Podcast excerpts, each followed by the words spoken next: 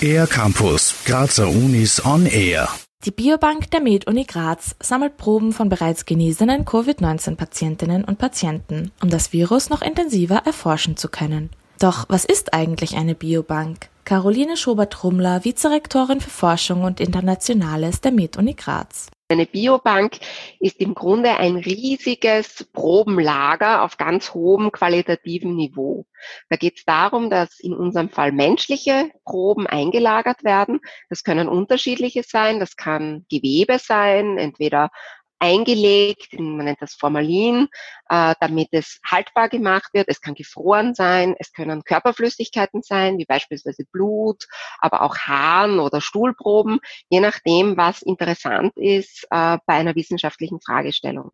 Forscherinnen und Forscher können so eine große Anzahl an Proben in Krankenhäusern und Forschungslaboren europaweit, unter Umständen sogar weltweit austauschen. Das ist vor allem bei seltenen Erkrankungen hilfreich, denn die Wissenschaft benötigt viele Fälle, um Gesetzmäßigkeiten finden zu können. Caroline Schobert-Trummler über die Relevanz der Biobank im Zusammenhang mit Covid-19. Da ist es für uns jetzt natürlich einerseits interessant, Proben von Kranken zu haben. Es ist von, für uns interessant, Proben von Personen zu haben, die krank waren und wieder gesund sind.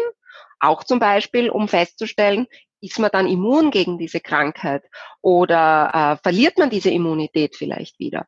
Die Probensammlung kann außerdem dabei helfen, verlässliche Testungen zu entwickeln. Wenn Forscherinnen und Forscher beispielsweise Proben aus einer Zeit testen, in der es noch keine Covid-19-Fälle in Österreich gab, können sie erkennen, ob ein Antikörpertest ein falsch positives Ergebnis anzeigt. Damit sie auch falsch negative Tests feststellen können, sucht die Biobank der Med-Uni Graz Personen, die die Krankheit bereits durchgemacht haben. Das heißt, es muss ein behördlich positiver Befund vor der Krankheit und ein negativer Befund danach vorliegen. So wie bei allen Projekten der Biobank hat der Datenschutz auch hier oberste Priorität. Caroline Schober-Trummler.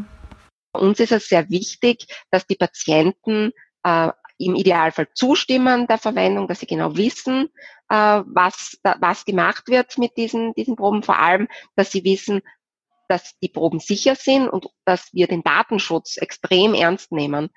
Wer die Forschung an dem Virus SARS-CoV-2 als genesene Person unterstützen möchte, kann sich über biobank.medunigraz.at weiter informieren. Für den R-Campus der Grazer Universitäten Bernadette Hitter.